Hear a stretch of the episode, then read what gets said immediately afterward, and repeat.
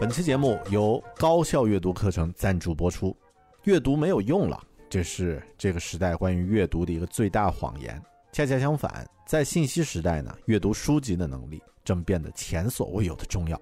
那些领先的成功者们，不论是西方的杰弗里·贝索斯、马克·扎克伯格、埃伦·马斯克、沃伦·巴菲特、比尔·盖茨，还是国内的马云、王石等等行业领袖们。都是通过大量阅读书籍来获取有效知识和信息的学习者，在这个时代，leaders are readers，领导者都是阅读者。大狗熊我呢，在六年前隐约意识到了这个关于阅读的真相，并且投入了大量的时间和精力来锻炼自己的阅读能力和技巧，也陆续在节目里分享了很多具体的读书感受。但我发现啊，更值得分享的呢，是我这套独创的高效阅读方法。所以呢，我将自己的阅读经验和方法呢，历时几个月整理为这门高效阅读的精华专题课程。这门课程一共包含十二节，每一节呢会针对性的讨论一个关于阅读的问题。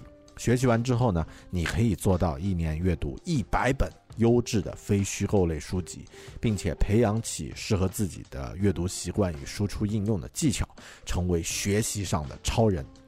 一年一百本书，这个听起来好像很恐怖，但只要按照课程里所教授的方法，一步一步去做，是完全可以做到的。大狗熊，我在六月到八月这三个月里呢，同时在制作课程，也在上班工作，然后还要带小孩儿，然后还要做播客的节目等等，每天只有很有限的阅读的时间，但即便这样，三个月的时间呢，也阅读了三十多本书。所以这套方法有难度，也有挑战。你想轻松成速成的话，就请走开。但一旦掌握的话，它将随着时间的增加而变得越来越熟练。越早学会高效阅读呢，你就越早能从阅读中收益。马上登录高效阅读的官网 readwithbear 点 com，read r e a d with w i t h bear b e a r 点 com。或者呢，关注微信公众号“狗熊有话说”，可以查看详情。每章课程的第一节呢，都可以免费的观看。狗熊有话说的听友都有五元的优惠券赠送，在“狗熊有话说”这个公众号啊，这个公众号里面呢，回复“高效阅读”就可以领取优惠券。高效阅读，想学习、想提升、想成长的你，值得来加入。Hello，你好，这里是分享好书的独立知识型脱口秀《狗熊有话说》Bear Talk，我是大狗熊。我们都经常会面临一个问题，这个问题可能会在深夜的时候，你在脑海里面回想起来，或者呢是在不经意间在聊天的时候，别人会问你，那么算是一个啊非常普遍的，也算是一个永恒的问题，就是如何才能过更好的人生。因为怎么说呢？这种问题啊，啊，每个人的答案都不太一样。那么有啊，有人的目标很具体，要房要车；有人的目标呢，可能是一些呃实现理想呀之类的比较虚的一些概念。那么我在有的时候会想到这个问题的时候，会发现其实根本没有答案。但如果能够从一些具体的小处，着手的话，把这个世界宏大的那种命题缩小到一个你能控制的范围的话，可能你会更容易实现你的目标，然后找到适合你的那个答案。那么除了我之外呢，也有很多人有同样的这种想法，做具体的事情，在很短的时间，甚至就是把一具体的某一天、某一个时刻过好，那么你这一生就会变得很好。在美国呢，有一个帅哥啊，这个肌肉男型男，他的名字叫做 Ambry，啊 Marcus。那么这个人呀，如果大家看现在我在这个侧面放出来这张书封面的照片，会发现他是一个很壮的啊，很猛的这个感觉的一个人。那么他呢，在二零一八年呢，写了一本书，叫做《On the Day on Your Life》。那么直接翻译成中文的话就是啊，做好每一天，或者说搞定每一天，你就搞定这一生啊。听起来有点像心灵鸡汤，但这本书里呢，其实核心的一个理念和我刚刚讲的那个概念很像。把现在的每一件事情做好，把现在当下这件事情做好，那么你这一生也会变得更好。但这种听起来好像没什么意思啊。但具体他这个书怎么讲的呢？其实它都是针对一些非常具体的方法。举个例子啊，啊，如果你早上起来第一件事情是下床的时候碰到小拇指，然后脚就钻心的疼。然后起床呢，起晚了，你的闹钟没有响，你匆匆忙忙的准备赶着去上那个迟到的班，然后撞到小拇指，没有吃早餐，去开会的时候精神不振啊，不知道大家在讨论什么。那么轮到你发言的时候，你也很仓促，表现得非常差劲。然后中午呢，为了赶时间又去买快餐。整个这个一系列的循循环，最后你这一天会过得非常的糟糕。我不知道大家有没有过这种经历啊？如果有的话，尽量少一点。那么我狗熊当然也有过，但另外一种情况呢，可能是反过来，就是你每天起床的时候就会想，哦，今天我要做的这个事情太兴奋了，很激动。那么啊，我一定能够把它做好。然后起床吃了一个很健康的早餐，然后感觉这个整个人也是精力充沛。那么，呃，去到了公司或者去到你要做事的地方呢，那么感觉也是如有神助，效率非常高。然后这一天把什么事情都做完了，那么，呃，还这个还超额完成任务。回到家呢，和家人相处也非常好。那么整个这种状态就是 on the day，就是把这一天过得很好。那么这本书里面告诉我们的，就是一些很具体的方法，能够让你从生理上。从一些习惯上，从这个，呃，最大的概率呢，能够提高你的，把这一天，在一开始的链条的第一环，逐环就把它做到最好，最大概率的去 on the day 去搞定这一天。那么从早上起床就有很多的一些技巧，在书里他提到了一个技巧，我自己现在就在使用，非常好，是什么呢？就是每天你起床的时候呀，有三件东西。是可以把你真正唤醒的，不是闹钟。这三件东西呢，分别是：第一，水。那么水呢，是可以让你整个脱水的一晚上的这个身体呢，可以快速的补充补充呃各个器官补充水分。那么当你呃喝了足够的水，早上第一件事先先喝一大杯水，而且按照书里的这个建议，它是。海盐加加一点点海盐，加一点点柠檬，那么你就可以有一杯又补充了矿物质，又平衡了酸碱的水。这一杯水喝下去之后，基本上你的这个整个器官、整个状态就活化起来了。之前你可能是一个僵尸的这个状态。然后第二个东西呢是什么呢？是蓝光。也就是简单来说，就是太阳光。其实为什么我们经常晚上睡不着觉，就是因为你在玩手机的时候，手机的那个屏幕产生的光就是蓝光。那么啊，平时太阳出来的这种自然光也属于蓝光。为什么苹果在更新了这个 iPhone 的 iOS 十之后呢，就推出了一个叫啊 Night Night Mode Night Light 啊这个夜光模式？那么会是一种黄色的光，那么就是一种。不是蓝光的这种状态，不会过度的刺激你的感感光，然后呢，啊，不至于让你睡不着觉。所以反过来呢，蓝光是最好的一种能够把你唤醒的方式。当你起床以后呢，就去到，比如说打开窗子啊，如果像住这个平房或者是能够有条件的话，去户外去阳台，然后尽尽量的把这个身体大面积的肌肤能够暴露在这个自然光下面。那这个时候呢，就有蓝光的这个照啊，可以让你再次的唤醒。那么第三个呢，就是活动 movement，这个不一定是运动啊，你可以做一些伸展或者做一些其他的。那么在蓝光的这个环境下，在日光的环境下，通常五分钟，整个这个事情五分钟以后，你就感觉自己是精神抖擞的，早上起床，那么这个状态就和啊那个睡眼朦胧的不一样了。然后呢，书里还提到一些很有趣的概念，我就不展开讲啊。举其中一个例子，就是我们古代的人或者说原始人呢，他整个一天会有各种各样的变化，比如说会有气温的变化，会下雨，会会这个啊，这个会有不同的这个气候和这个环境的变化。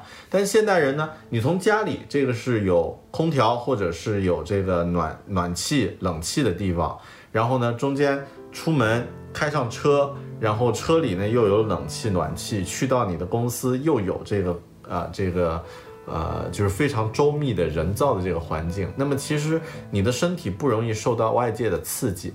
那么有一种外界刺激是非常好的，就是气温啊。那么早上如果能够适当的有一点这个寒冷的或者说冰凉的感觉刺刺激的话呢，那么可以让你的这个身体有一些反应。一方面呢，能够让你更好的清醒过来；另一方面呢，也可以让你的这个身体有一定的对抗性，于是呢，产生比较好的免疫力。那么对你的头脑也有一个很好的帮助。那么看我的视频的朋友可能知道我，呃，从今年开始就坚持做这个冷水浴啊，就是洗冷水澡。那么在这本书里，他也专门提到了洗冷水浴的一个好处。呃，那么可以让你的这个头脑变得更清醒，在上在上午的时候，这个精神振奋，而且呢不容易生病。那么就我个人的感觉，其实它还有个非常大的好处，就是能够让你的意志力变得坚强。因为，呃，你没有更多的选择啊，就是冷水和热水是呃这两个选择而已。但是洗冷水澡也有一些具体的讲究和方法。那么呃，男生女生其实都可以适用的。啊，这个呃，大家如果感兴趣，可以去找一些教程，或者看我之前录制的那个视频。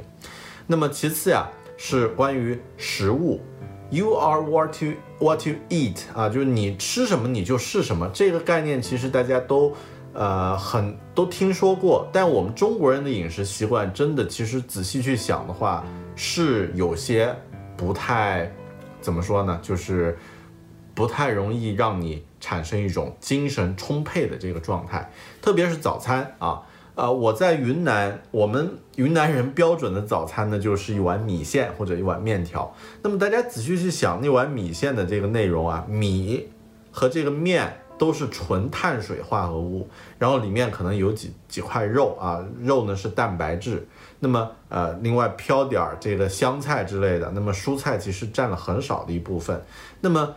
这种搭配其实碳水会让你的血液都集中在胃里去去这个做消化，那么它并不能够给，呃身体呢持续长期的去供应能量，它很适合短时间的去让你这个感觉到饱了，然后把这个能量供给你，但是马上就消耗完了。那么长时间供应能量的是什么呢？大家如果。呃，听老一辈人说，为什么我们小的时候没有肉的时候啊，大家情愿吃肥肉，不不情愿吃瘦肉呀？其实就是因为肥肉那个里面有很多的脂肪，那么油脂，那么脂肪呢，其实可以让你更耐饿。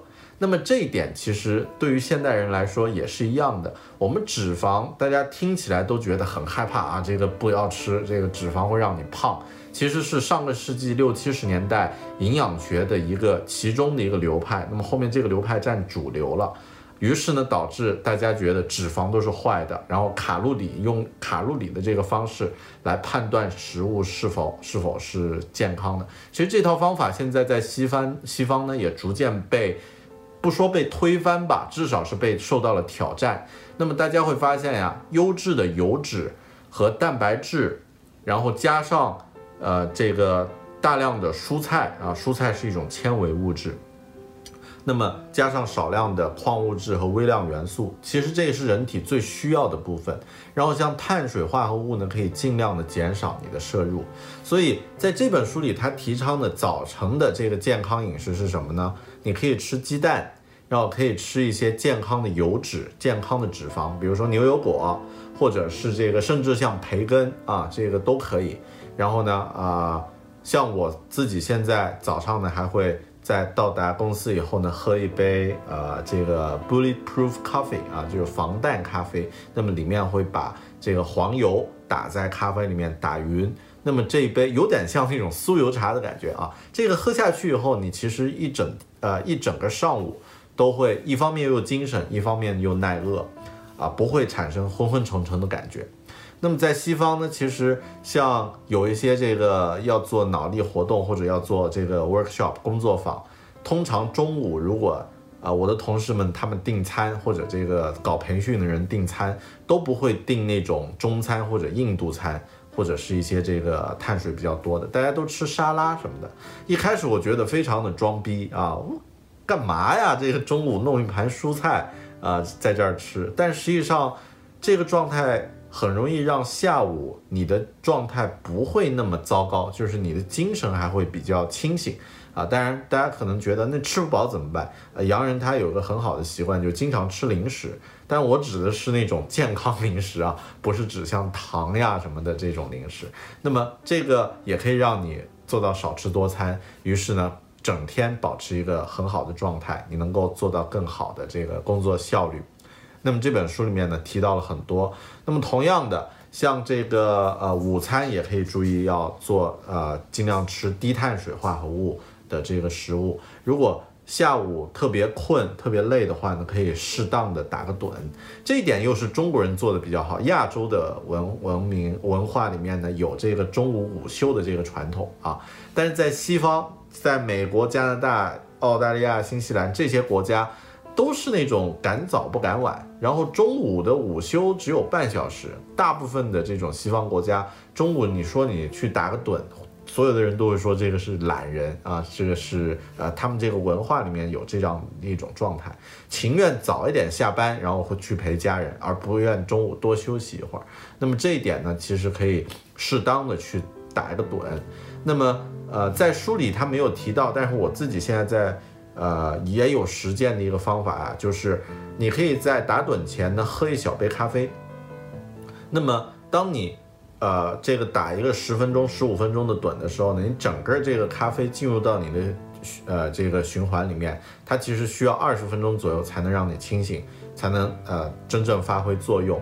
那么在这这段时间你就入睡，那么身体也得到了很好的休息。当你清醒过来的话，你感觉那个状态特别好。那么在西方呢叫做 nappuccino 啊，就是这个咖啡呃睡眠法。那么也可以去适当的去去去实践。那么在这本书里，他提到了这些方面啊，还有这个关于如何在工作中提高效率。但那个我觉得他讲的太初级，就不在这儿分享了。那么运动上。啊，这个 Marcus 他又提出来了一个概念，多用一些这个非这种，嗯，怎么说呢？非重量器械的那种格式化的器械的练习，多用一些这个呃挑战你身体的这个灵活性，或者说这个你需要更好的平衡控制力的一些器材，比如说这个呃壶铃，嗯，俄罗斯那种运动的这个器材，那么。呃，多用一些重量练习。那么像我们平时做运动呀，啊，比如说负重，不是都是用哑铃吗，对吧？哑铃。那么，呃，他建议用那个壶铃。壶铃的话呢，是一个把手，然后像个茶壶一样，但那个重量，呃，就是你可以甩来甩去。那那种甩呢，其实他认为对这个身体的这个运动会效果会更好啊。我最近。偶尔去健身房做练习的时候，也适当的在用那个壶铃这种这种运动，似乎感觉效果还不错。因为平时你如果用一些固定的这种器材的话，运动了以后，好像你的肌肉已经习惯了。用一些那样的这个工具，你的一些肌肉没有被练习到的，平时很少会活动到的，也会被练习到啊，那个效果会呃更好一些。另外，在这本书里，他还提到了睡眠啊，睡眠也是现代人特别困扰我们，也是特别重要的一个一个话题。那么睡不着怎么办？那么书里提到了一些啊，把你的卧室尽量的简化啊，卧室里面只能做两件事，一件是睡觉啊，一件是爱爱，对吧？那么呃，关于这个睡觉的卧室里面呢，不要有任何电子的干扰。那么可以适当的用一些植物来，来让这个其中的这个电磁场，包括这个空气有变化，那么可以啊对睡眠更有帮助。不要把手机拿进卧室啊，这个是一个基本的一个规律。那么像我这种习惯，其实是睡觉很容易入睡，呃，不太会有这方面的问题。睡眠呢，我们平时不要太纠结一天没有睡够啊，比如说今天只睡了四个小时，只睡了五个小时。那么每个人的每天的睡眠周期呢，都是啊以一点五个小时，以九十分钟为一个周期。比如说你今天睡了六个小时，那么就睡了四个睡眠周期。那么一天如果能睡五个睡眠周期的话，可能会比较好。但呃，不用把这个时间拆分到一天，而是可以用一周来进行。因为我们平时睡眠，我不知道大家有没有这种感觉啊？比如说你这一周周一到周五睡眠都不够啊，都睡不够觉，那么周六好好的睡一个啊这个大觉啊，比如说早上一直睡到中午，然后啊睡个十个多小时，那么其实你会感觉，哎，第二个星期的话状态还不错，相当于这一个星期周一到周五五天没有睡够觉，周六花了一整天，那么状态就恢复了。我时不时还是会有这种感觉的。那么在这本书里，他提出来了，整个睡眠你应该按照一个周，就是一星期的话来计算。比如说你这个星期呢，总共睡了三十二个、三十三个或者三十五个这个睡眠周期，那么就属于一个比较好的。那么比如说你晚上睡了这个四个周期，那么白天没有睡觉，OK，那你一天，呃，你这一天就是四。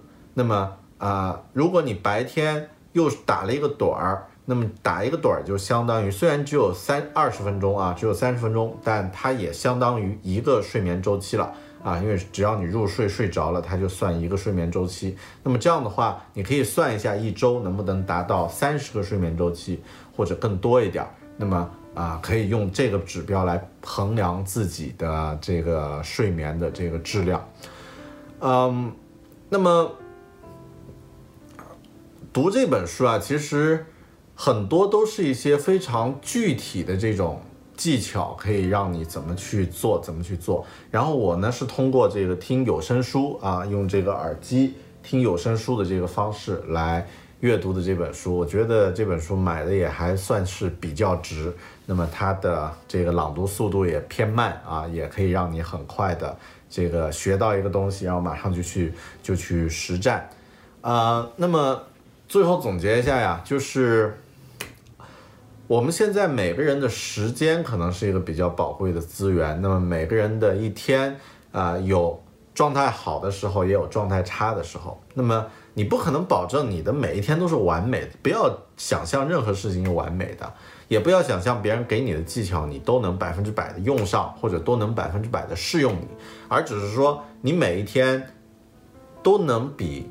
之前状态稍好一点儿，偶尔你做的不好没关系。那么只要你保持这种一直往前稍微好一点的这个状态，那么可能啊，慢慢的你的这个整个人的这个状态，每一天都能够啊起到做到更多的事情，然后有更高质量的生活，更多的时间去陪家人，然后完成工作也做得更好。那么可能这样的一段时间之后。你的这个人生也会产生一些主要的变化。那么就我来说，我对这本书的一个很大的一个收获呀，就是啊，更多的去了解了一些关于营养和生理这些方面需要去注意的一些一些话题。那么呃，更多如果你对这本书感兴趣，或者是想要关心一些关于营养和健康方面的话题呢，也欢迎和我互动啊，我会。啊，再找机会来借分享其他的书的形式的啊，分享其他书的机会呢，来和你分享。OK，这就是我们今天狗熊约啊，狗熊有话说介绍的这一期的好书，On the Day on Your Life。更多的好书呢，我们在之后的节目再见啊，再介绍。如果你感兴趣的话，记得订阅我的 YouTube 频道，或者是关注我的微信公众号“狗熊有话说”。好的。今天的书就到这里，我们下本书里再见，拜。